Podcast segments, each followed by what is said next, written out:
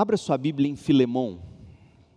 Filemão, nós vamos ler os versos 4 a 7. E hoje, em dois momentos, agora pela manhã e Deus permitindo à noite, nós vamos destrinchar esses versículos e vamos pensar sobre a influência do amor. A influência do amor. Filipenses capítulo único, verso 4 a 7. Leia comigo. Sempre dou graças a, a meu Deus por você em minhas orações, pois ouço com frequência de sua fé no Senhor Jesus e de seu amor por todo o povo santo. Oro para que você ponha em prática a comunhão que vem da fé à medida que entender e experimentar todas as coisas boas que temos em Cristo. Seu amor, meu irmão, tem me dado muita alegria e conforto, pois Sua bondade tem revigorado o coração do povo santo. Esta é a palavra de Deus. Ah, o poder da influência, o poder da influência. A Universidade de Chicago, lá nas primeiras décadas do século XX, realizou uma pesquisa com o propósito de identificar o que os adultos desejavam estudar. Lowell Thomas escreveu que o estudo revelou que o primeiro interesse de um adulto é a saúde. E também demonstrou o estudo que o segundo interesse reside no desenvolvimento de suas habilidades nas relações humanas, ou seja, os adultos querem aprender a técnica para prosperar e para influenciar pessoas. Influenciar pessoas. Por que esse desejo tão proeminente nos adultos? Quando se verifica a definição do termo, tudo se esclarece. Quer ver uma coisa? Influenciar é exercer uma ação psicológica, é exercer uma ascendência sobre alguém ou sobre algo, ou deixar subjugar-se por esta ação. Isto é influenciar, exercer uma ação, uma ascendência psicológica sobre alguém. Influência, portanto, é poder. Poder de produzir um efeito sobre os seres ou sobre as coisas, ou ainda, influência é a ação de um agente físico sobre alguém ou alguma coisa, suscitando-lhe, diz a definição, modificações. Percebeu?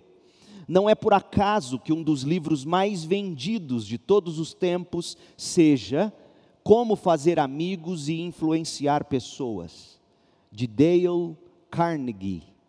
Esse livro, para você ter uma ideia, já está na 53 edição, desde a sua publicação em 1936. E vendeu mais de 50 milhões de exemplares em 38 idiomas sendo considerado pelo The Times o livro de autoajuda mais bem sucedido de todos os tempos. Como fazer amigos e influenciar pessoas. Influência, gente, não é só poder. Influência também produz dinheiro. É tanto que, tendo em vista a perda de influência, veja você, da propaganda ou das propagandas nos canais abertos de televisão, uma das ferramentas que mais chama a atenção no momento é o marketing de influência. O que é o marketing de influência?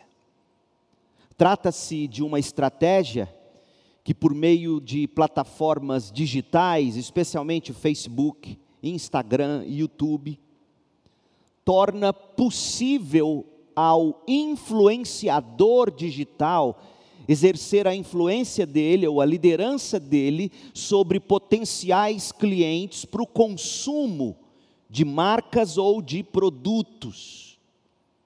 E assim ele interfere diretamente nas decisões de compra daquelas pessoas. E o segredo é que os influenciadores inspiram, eles estabelecem, ouça bem, uma relação de confiança com seus públicos, dizem os entendidos do assunto. Cássio Politi, autor do primeiro livro sobre marketing de conteúdo no Brasil, o livro foi lançado em 2013, escreveu que o marketing de influência começou de fato lá no século XIX, veja você. Quando as marcas americanas decidiram contratar celebridades com o intuito de que essas celebridades, por consumirem ou por usarem os seus produtos, dessa forma endossassem produtos. E na época, foi grande a propaganda de cigarros e produtos de limpeza.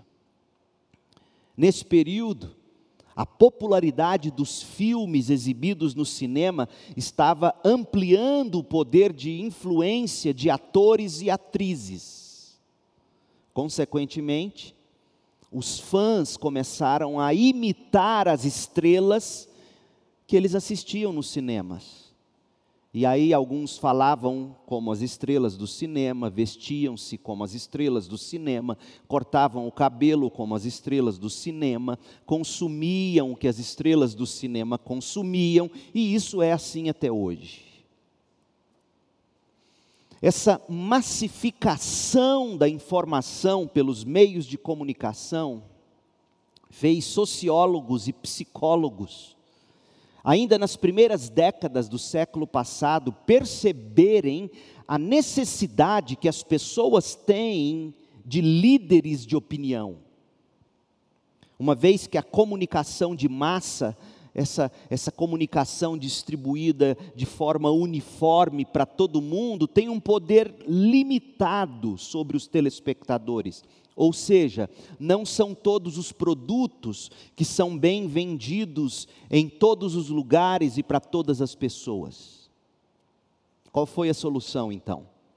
Os profissionais de publicidade e propaganda começaram a vender não mais produtos, isso é muito importante para você entender.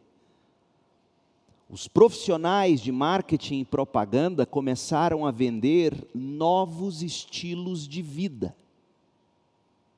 E aí você pode observar nas propagandas ainda hoje, em vez de simplesmente dizerem, em vez de mostrarem aos consumidores as características de um produto, ou seja, do que o produto é feito, o que o produto faz, por exemplo, em vez de apenas exibir o produto, ou seja, a beleza da embalagem ou algo assim, a publicidade se reinventou e apostou numa nova abordagem, levando em conta o poder da influência, ou seja, fazer pessoas em potencial consumirem produtos por se assemelharem àqueles influenciadores que também os consumem. Por exemplo, como é que se vende shampoo? A pessoa vai comprar o shampoo porque ela quer o cabelo igual da mulher da propaganda. Ela vai comprar a pasta dental porque ela deseja o mesmo sorriso brilhante do homem da propaganda. Vai comprar o carro porque deseja a mesma experiência do casal na propaganda. Em outras palavras, gente, líderes e influenciadores, eles são bem-sucedidos na medida em que eles mudam a crença e o comportamento dos outros através da semelhança com aqueles que se busca influenciar. E eles influenciam por inspiração. Trocando em miúdos, eu como líder, eu como influenciador, serei bem-sucedido ao tempo que eu conseguir inspirar você, inspirar você com a minha opinião, e isso vai fazer você mudar a sua opinião, o seu pensamento, e eu vou levar você a fazer ou consumir as mesmas coisas que eu faço ou consumo. Isso é marketing de influência, esse é o poder da influência, e o mundo sabe disso. Por que, que eu conto tudo isso para você? Porque quem deveria se preocupar com o poder da influência antes de qualquer vendedor de produtos somos nós, os cristãos. Porque nós, cristãos, somos chamados para influenciar. Influência é o negócio dos cristãos. De fato, nosso chamado é para fazer discípulos, como nós lemos em Mateus 28, 19 a 20. Isto é, o que, o que significa fazer discípulos? Significa exercer influência sobre outras pessoas, ou sobre alguém com quem eu começo a andar mais de perto. Exercer influência sobre outros até Cristo ser formado neles. Gálatas 4,19. Pagar um preço para que a minha vida e a minha influência forme Cristo no outro. Uma influência que produza nas pessoas transformação da cabeça, do coração, do comportamento. Influência que exerça no outro transformação completa, para que experimentem a boa, agradável e perfeita vontade de Deus para eles. Romanos 12, verso 1. Paulo tinha consciência do poder da influência. Paulo tinha consciência da necessidade que nós cristãos temos de influenciar. Paulo tinha essa consciência e ele também vivia sob essa perspectiva. Ele era intencional quanto ao desejo de influenciar. Porque só há uma possibilidade para o cristão, ouça bem você: ou você influencia, ou você é influenciado e às vezes os dois ao mesmo tempo. E, é nisso que consiste o discipulado cristão. Você recebe a influência de alguém, ao mesmo tempo que você vai sendo transformado por essa influência, você está exercendo influência sobre outra pessoa. Paulo tinha consciência disso e ele vivia sob essa perspectiva. Por exemplo, aos Coríntios, ele escreveu assim, 1 Coríntios 11, verso 1: Sejam meus imitadores. Olha a influência dele. Sejam meus imitadores, como eu sou imitador de Cristo. Como é importante isso, gente. Às vezes eu entendo que as pessoas querem dizer, quando elas dizem às outras o seguinte: olha, não olha para ninguém na igreja, não, olha para Cristo.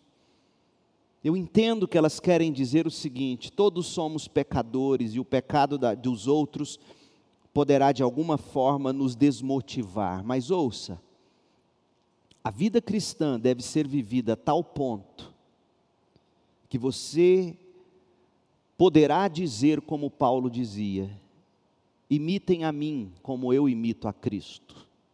Olha a responsabilidade de um crente.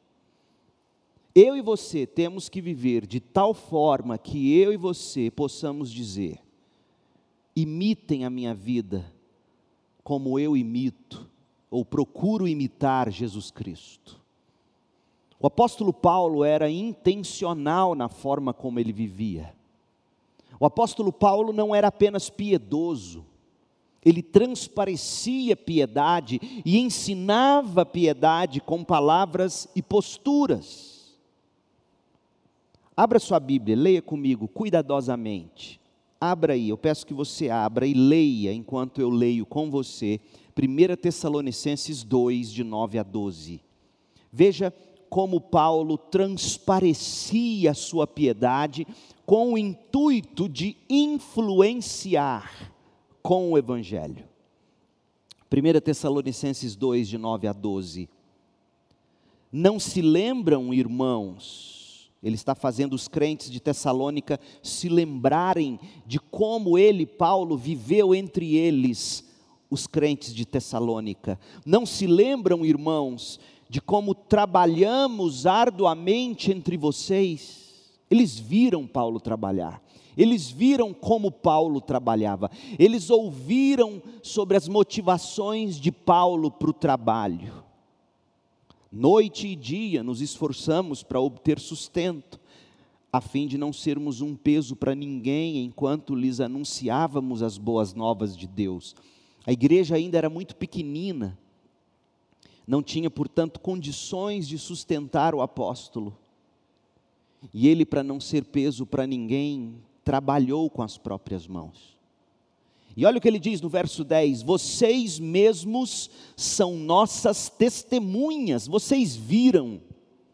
E Deus também é de que fomos dedicados, honestos e irrepreensíveis com todos vocês os que creem, e também que tratamos a cada um, ouça, como um pai trata seus filhos aconselhamos, incentivamos e insistimos para que vivam de modo que Deus considere digno. Que modo é esse? O modo como eles viram Paulo viver.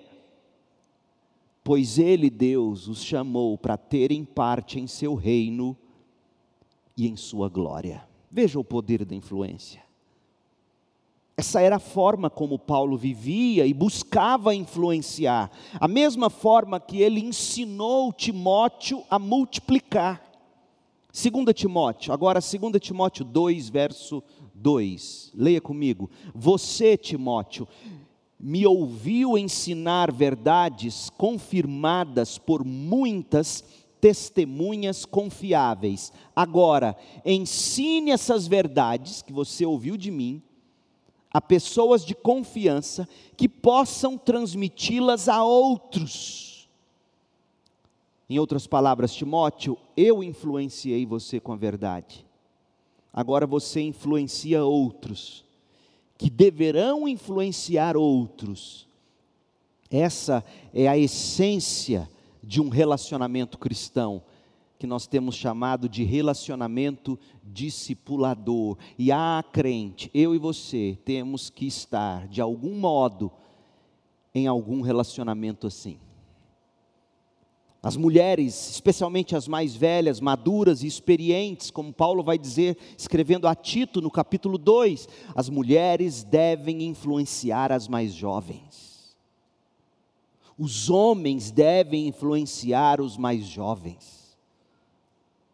Portanto, aqui fica uma grande lição quando você tem algo do coração ou de algum de alguma natureza que precisa de algum conselho, de alguma luz, recorra a alguém mais velho ou mais velha que você, que já tenha vivido e passado pelo que você passou, para você poder errar menos ou não errar. Mas é impressionante como a juventude, a adolescência acha que quem tem razão são apenas aqueles que são seus pares, seus iguais em idade e convívio, e não é verdade. O ensino bíblico é que os mais velhos tenham a influência para auxiliar as mulheres às moças, os homens aos rapazes. É assim que deve ser. E Paulo diz: Timóteo, eu influenciei você, agora você influencie outros, para que esses outros influenciem outros. Essa é a essência do fazer discípulos. Infelizmente, a maioria de nós pensa que discipulado é uma classe de escola bíblica, onde você passa por um curso de 10 aulas, 8 aulas, dois, três meses, e aí você termina aquele curso, você fez discipulado. Não, discipulado não é só sala de aula. É vida na vida. Quer ver? Como é que Timóteo deveria ensinar e transmitir aquilo que ele havia aprendido sob a influência de Paulo? Lembra, 2 Timóteo 2,2, Paulo diz: Eu te influenciei, Timóteo, agora você influencia outros que vão influenciar outros. Como é que Timóteo tinha que fazer isso? O capítulo 2, esse mesmo capítulo 2 de 2 Timóteo, termina com Paulo nos dizendo como Timóteo deveria fazer. Quer ver? 2 Timóteo 2, 23. Leia comigo. Paulo vai explicar como é que Timóteo deveria cumprir o que ele disse no verso 2. Eu te influenciei, você influencia outros, que vão influenciar outros. Como? Verso 23. Digo mais uma vez, Timóteo, não se envolva em discussões tolas. Não se envolva, as pessoas não poderão ver você envolvido em discussões tolas, ignorantes, que só servem para gerar brigas. Primeiro, Timóteo, a primeira coisa que eu e você, se queremos influenciar como Paulo queria que Timóteo influenciasse, é: as pessoas não poderão nos ver batendo boca em rede social, em rodas de igreja. Não, não, não se envolva em discussões tolas e ignorantes que só servem para gerar brigas. O servo do Senhor não deve viver brigando. Como ele deve ser? Amável com todos. Amável com todos é a primeira qualidade de quem deve influenciar. Somente depois, Paulo diz, apto a ensinar e apto a ensinar vem seguido de outra qualidade, a paciência. Então, o apto para ensinar é o, é o miolo do sanduíche. O pão de cima é a amabilidade. O pão de baixo é a paciência. E o hambúrguer, digamos, é a aptidão para o ensino. Esse é o sanduíche perfeito do discipulado. Amor, amabilidade. Não, mas tem gente que já chega querendo ensinar goela abaixo. Não é assim, Paulo. Paulo diz: não, assim nós não vamos influenciar ninguém. Nós temos que ser amáveis, conquistar o respeito das pessoas, ensinar a verdade com muita paciência, porque tem gente que ensina uma vez, duas, três no máximo, e aí apela e sai fora, como se diz por aí. Não é assim que se influencia. Influencia-se, primeiro, as pessoas vão olhar para você e vão saber que você não é um brigão, alguém que só se mistura para brigar, para fazer prevalecer sua vontade. Não. Elas vão olhar para você e vão ver que você é amável, que você é apto para ensinar e você é paciente. E aí vem o verso 25. Como é que você vai fazer tudo isso? Instrua com mansidão aqueles que se opõem. Mansidão àqueles que vão se opor à sua verdade não é briga, não é grito. Instrua com mansidão aqueles que se opõem, na esperança, ouça, de que Deus os leve ao arrependimento e assim eles conheçam a verdade, então voltarão ao perfeito juízo e escaparão da armadilha do diabo que os prendeu para fazerem o que ele quer, ele, o diabo. Então veja que Paulo parte do pressuposto que as pessoas a quem nós vamos influenciar são pessoas escravas do diabo. Não necessariamente endemoniadas, porque a gente pensa que é escravo do diabo só quem está endemoniado, e não é verdade. Sem Cristo, todos, absolutamente todos, como Paulo diz em Efésios 2, vivem segundo a carne, segundo o diabo e segundo esse mundo. E Paulo parte desse pressuposto e diz: é essa gente que nós temos que influenciar, sem brigas, com um espírito amável, paciente, manso, ensinando a verdade. É assim, segundo a Igreja Batista em Goiânia, que nós devemos ser. Porque a verdade sem amor não é o que Deus espera. Olhe para a igreja de Éfeso em Apocalipse. A igreja de Éfeso tinha verdade, mas tinha perdido o primeiro amor. O primeiro amor por Deus e o primeiro amor pelos irmãos, pelas pessoas. Nós somos chamados para influenciar com o amor que flui do Evangelho de Jesus Cristo. Nós somos chamados para fazer discípulos. E repito, fazer discípulos vai além de ensinar sã doutrina. Fazer discípulos envolve ensinar pessoas a enxergar a vida pelas lentes da sã doutrina, isso é cosmovisão. Fazer discípulo é dar ao discípulo que está em formação uma visão de mundo que seja cristocêntrica, a partir da doutrina que se ensina é ensinar esse discípulo aprendiz a aplicar a sã doutrina às suas situações reais da vida, em todas as áreas. Isso é santificação. E a gente faz isso o tempo todo. Digamos que uma mulher aí da MCM, digamos, procure você e peça um conselho a você, querida irmã. Ou você percebe uma dificuldade e quer ajudar. A partir do momento em que você ouve e fala, você está usando lentes de doutrina. Se elas são sãs ou não, vai depender do conteúdo. Sempre que nós falamos na tentativa de ajudar alguém em Cristo, nós estamos falando com lentes de doutrinas. E nós estamos ensinando ou ajudando a pessoa a aplicar a doutrina à vida. Queira você admitir isso ou não, é isto que acontece. Daí a necessidade que nós temos de, de ter as lentes da sã doutrina para ajudar o outro ou os outros a quem ajudamos a enxergar a vida com a sã doutrina.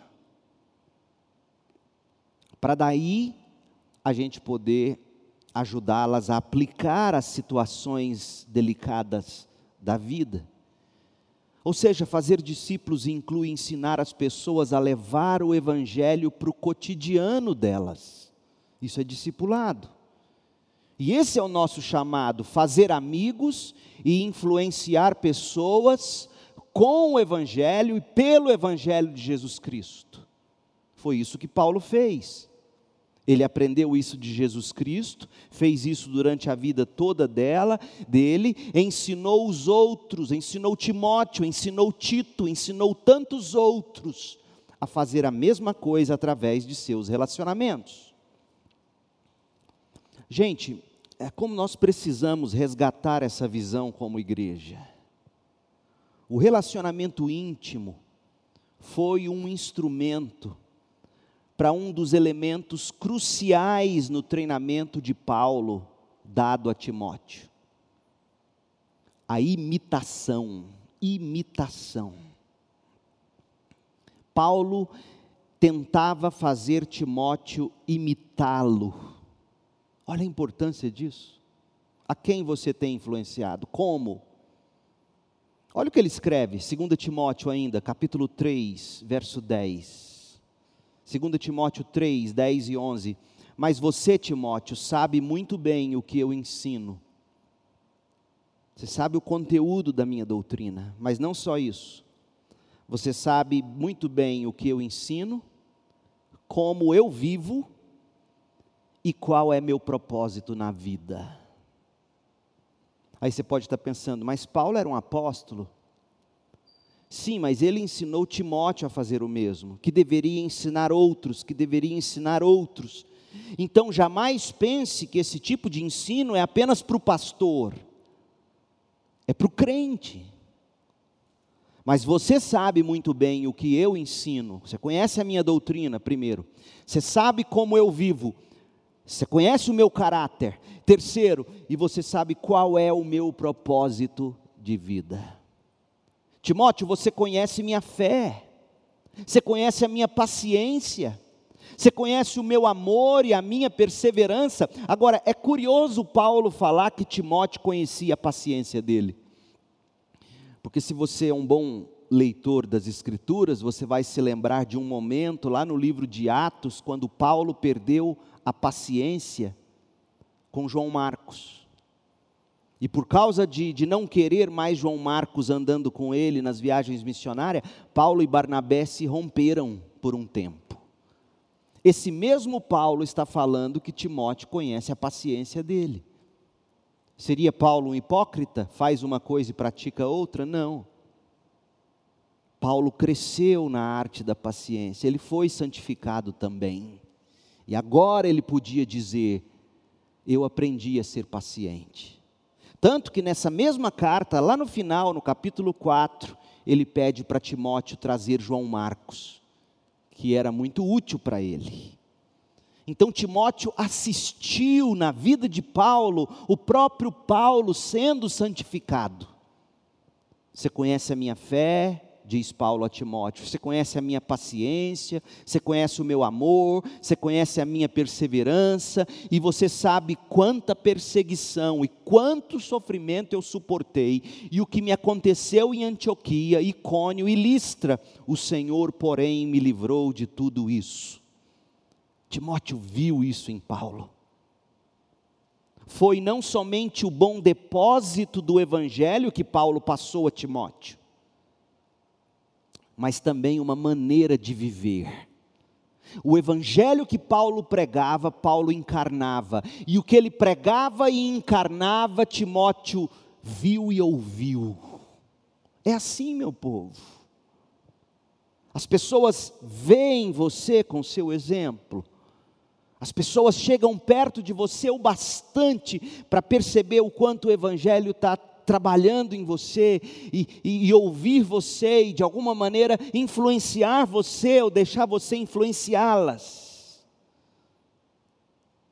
E aí Paulo diz na primeira carta a Timóteo, capítulo 4, que Timóteo deveria ser modelo de viver evangélico para os outros.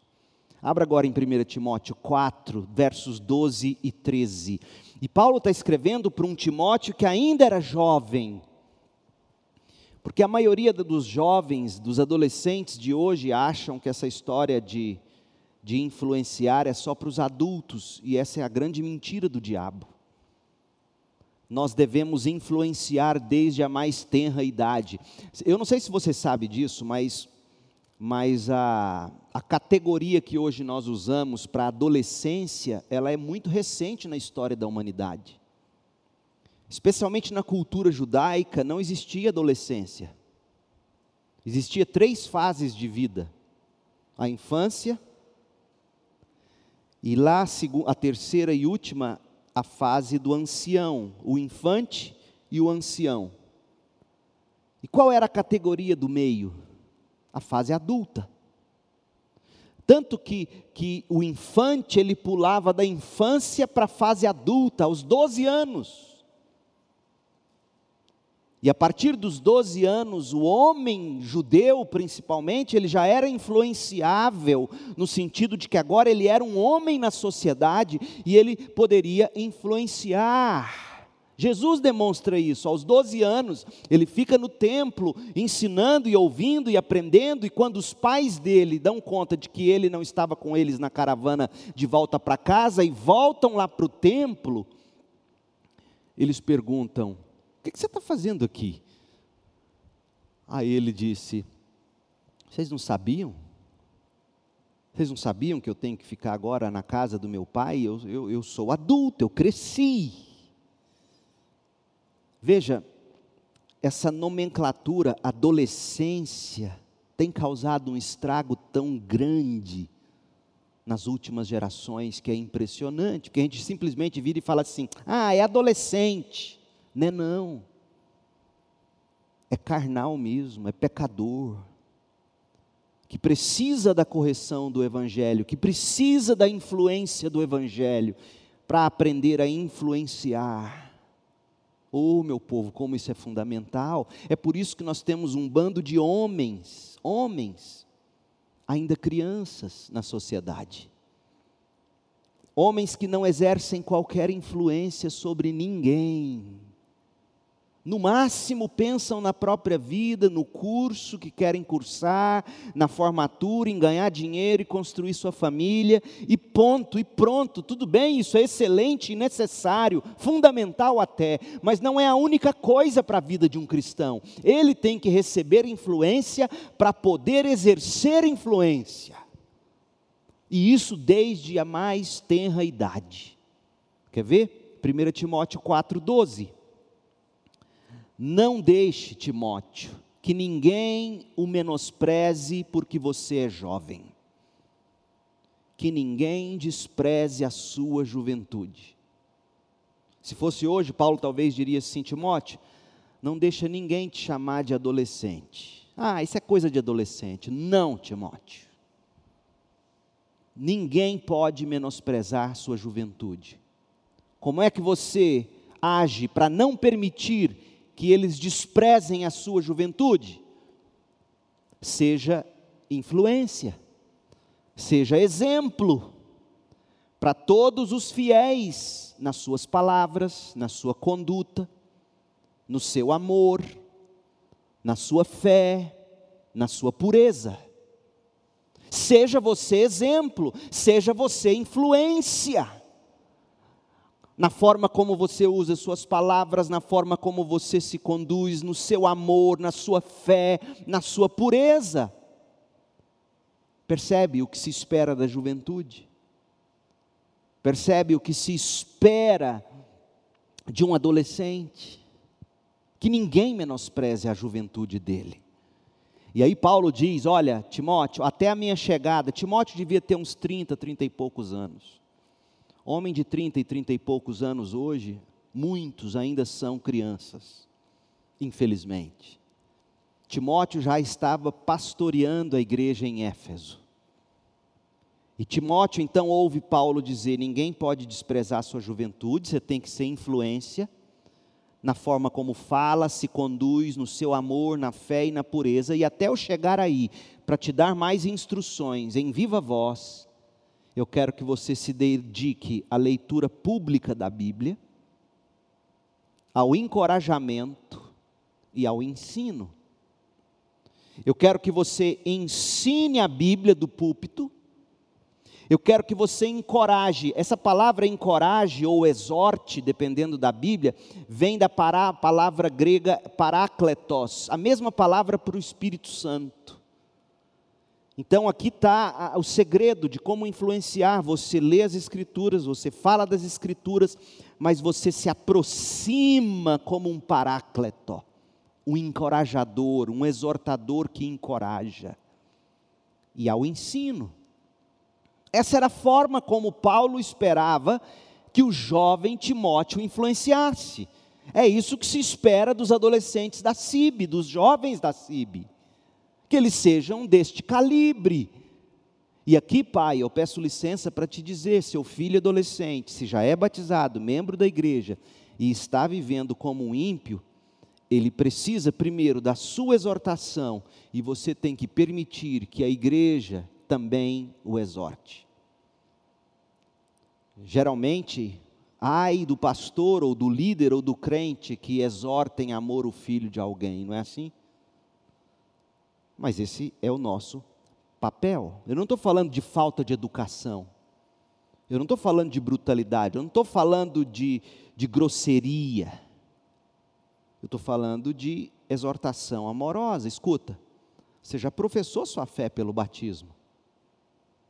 E não é porque você está na adolescência que você não tenha que viver como exemplo. Você está agindo como um não cristão. E se você continuar assim, nós teremos que disciplinar você. Para você acordar. Mas tem pai que você vai falar com ele sobre o filho, ele diz assim: não, pastor, é porque está na é adolescência. Não, não é isso. É pecado que, se não for tratado, quanto antes se torna crônico e mata. Não entre nessa da cultura, ah, é adolescência, vai passar. Pode passar, pode não passar, e você não deve correr o risco. Paulo também exortou Tito, outro pupilo dele, outro discípulo dele, exortou Tito em termos semelhantes. Veja agora Tito, capítulo 2, verso 7. Você mesmo, Tito, deve ser exemplo, deve ser influência da prática de boas obras.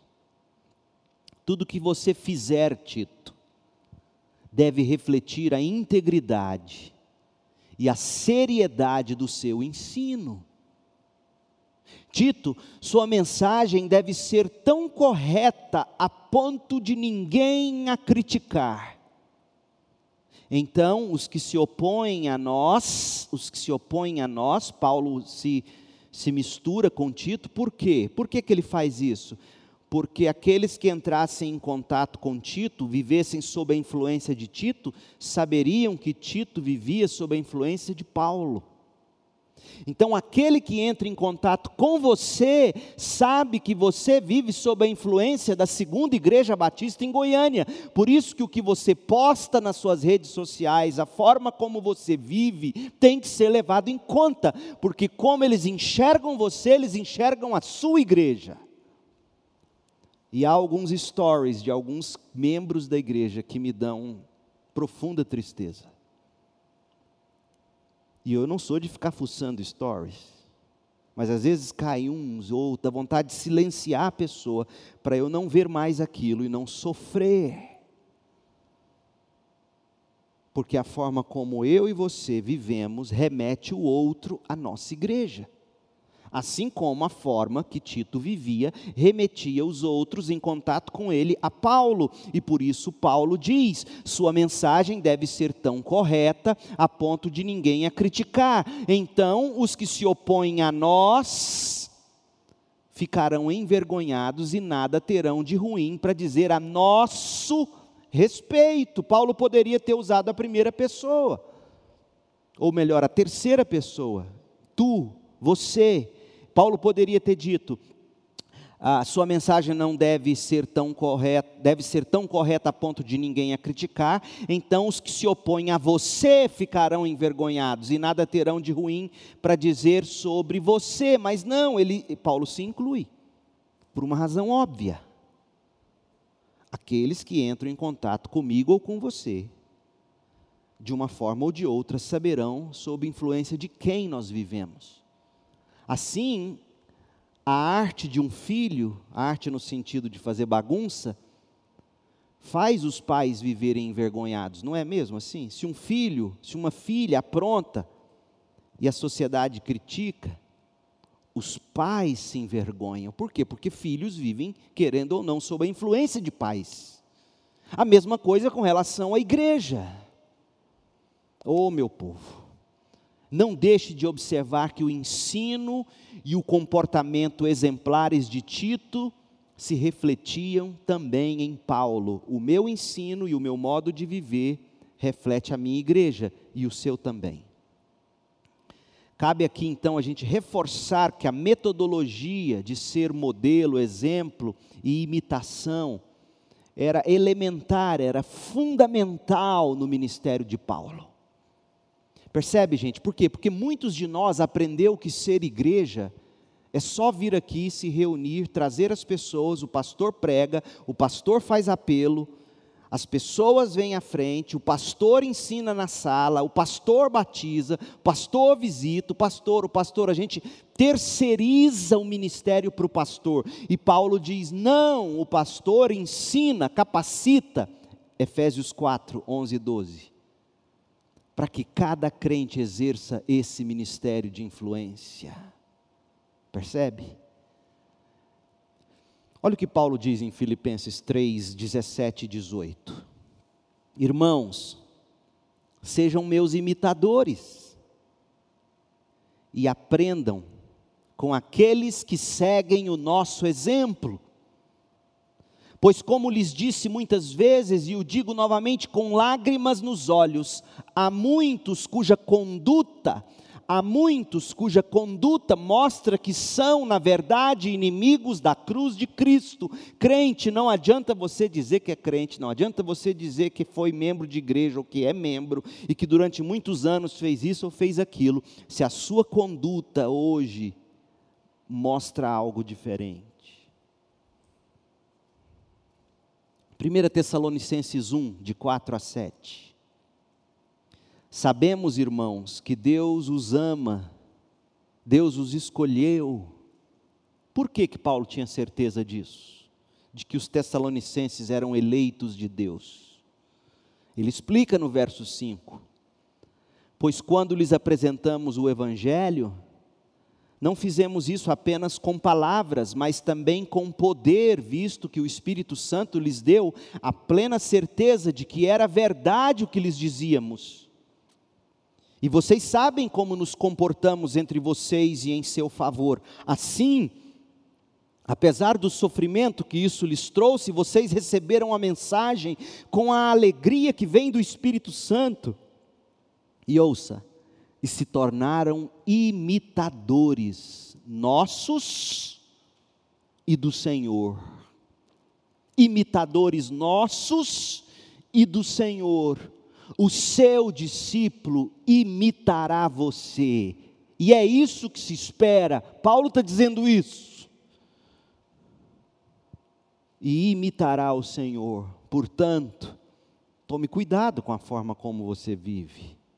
Verso 7: Com isso, tornaram-se os crentes de Tessalônica exemplo para todos na Grécia, tanto na Macedônia como na Acaia. A Macedônia e a Acaia era norte e sul. Paulo está dizendo, de norte a sul na Grécia.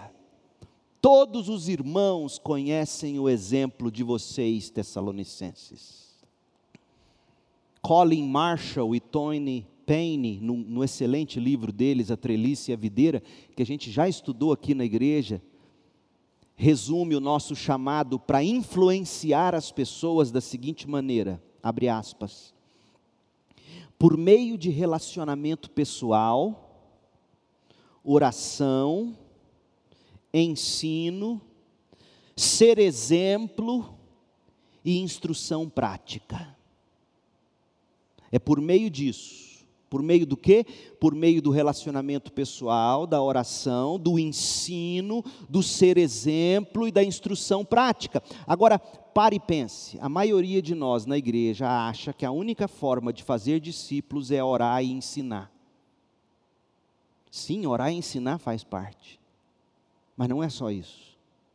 Quando a gente olha para o exemplo de Jesus, o exemplo de Paulo, existia relacionamento pessoal, tanto que, eh, geralmente, a atitude de Jesus é uma atitude que a gente pouco para para pensar. Pensa comigo.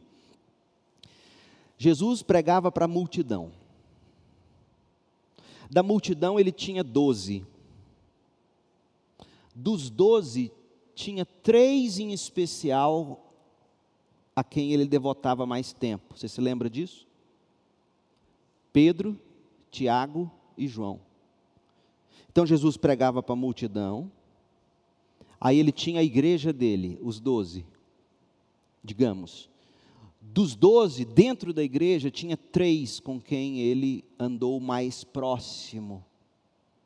Aí eu te pergunto: Jesus gostava mais dos três que dos outros? Não. Mas se ele quisesse um relacionamento pessoal, ele teria que limitar esse círculo o máximo possível. E hoje na igreja, deixa o pastor tentar fazer isso, para você ver se ele não vai ser chamado de puxa-saco de um, que gosta mais do outro. Mas Jesus fez isso.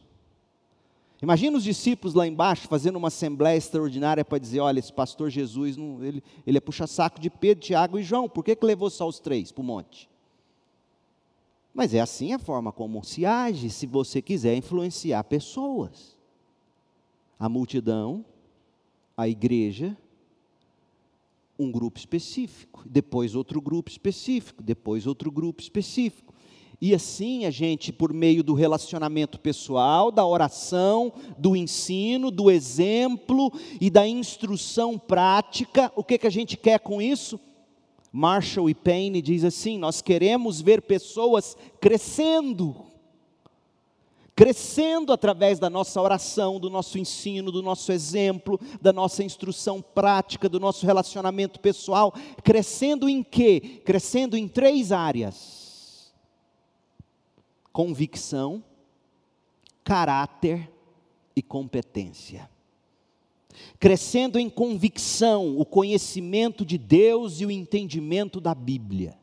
Convicção, do conhecimento de Deus, de Cristo Jesus e da Bíblia. Caráter. O caráter e a vida santos que se harmonizam com a sã doutrina na qual eu tenho convicção. ou da qual eu tenho convicção. Então, convicção da doutrina, caráter que faz a minha vida ser coerente com essa convicção e competência, que é a minha habilidade de falar da palavra de Deus aos outros, fazendo discípulos. É isso que se espera. E isso não se consegue apenas do púlpito ou da sala de aula. Convicção você pode até conseguir do púlpito e da sala de aula, mas caráter requer vida na vida. Eu próximo de você, você próximo de mim, e um dizendo ao outro: não é assim que se faz, em amor. E competência, eu modelando para você como deve ser. Por exemplo, essa semana, eu fui buscar as lentes do meu óculos. Já tinha três anos que eu não trocava as lentes, resolvi trocar, fui buscar, sento na ótica, e um jovem da igreja comigo. Eu sempre faço assim. Eu sempre carrego alguém na medida em que eu posso. E a mulher que me atendeu, eu percebi, ocorria que era a dona da ótica. E ela recebe uma ligação no meio do atendimento. E eu percebi que ela ficou apavorada. Não, eu estou terminando de atender um cliente, vou receber alguém aqui para assinar um documento e corro aí. E desligou o telefone. E você, como um discípulo de Cristo, está antenado, está vendo, está ouvindo tudo ao seu redor. Ah, mas é porque o senhor é pastor, é o seu papel. Não. É porque eu sou crente. E aí, terminado aquilo, ela me atendeu, eu falei, eu poderia te ajudar com a ligação que você recebeu, eu vi que, ai, é um problema com a minha sogra, minha sogra está surtando nessa pandemia e, e, e tal, e, e eu comecei a falar com ela, apresentei a ela o nosso canal da igreja, falei de Jesus com ela, e ao sair, o jovem virou para mim e falou assim: Pastor, como o senhor estava antenado àquela conversa? Em que forma fantástica como o senhor entrou naquela, na vida daquela mulher? Eu falei: Pois é assim que você deve fazer. Por quê? Porque convicção você adquire ouvindo o pastor pregar ou o professor ensinar. Mas a competência para falar do que você ouviu o pastor dizer vai ser adquirida na convivência com quem tem competência e você vê ele fazendo e você então aprende. Percebe? A gente precisa ser assim. E a melhor forma de influenciar é pelo amor. Gente, as pessoas não vão nos ouvir se elas não sentirem em nós o amor. E agora eu entro em Filemão mas vai ser hoje à noite. Foi só a introdução. Nesta manhã, o que eu quero que você entenda, porque Filemão nós vamos ver, é uma carta onde Paulo tinha influência amorosa sobre Filemão. E ai de Filemão se ele não vivesse debaixo dessa influência amorosa. E aí nós vamos ver através dos versos 4 a 7 de Filemão, como Paulo exerce essa influência de amor, tentando fazer Filemon acolher Onésimo, perdoar Onésimo e libertar Onésimo. Hoje à noite, Deus permitindo, nós vamos voltar a este texto e nós vamos ver o poder da influência do amor e como Paulo exerceu isso em Filemon. Mas agora eu quero que você encerre, após essa mensagem, e eu quero que você responda algumas perguntas sinceras, honestas, honestamente. Você vive debaixo da influência de quem? Quem te influencia? Honestamente. Em quem você busca influência? Tanta gente busca influência em rede social, em vídeos no YouTube. Qual influência você permite ser exercida sobre a sua vida. Crente, isso é importante.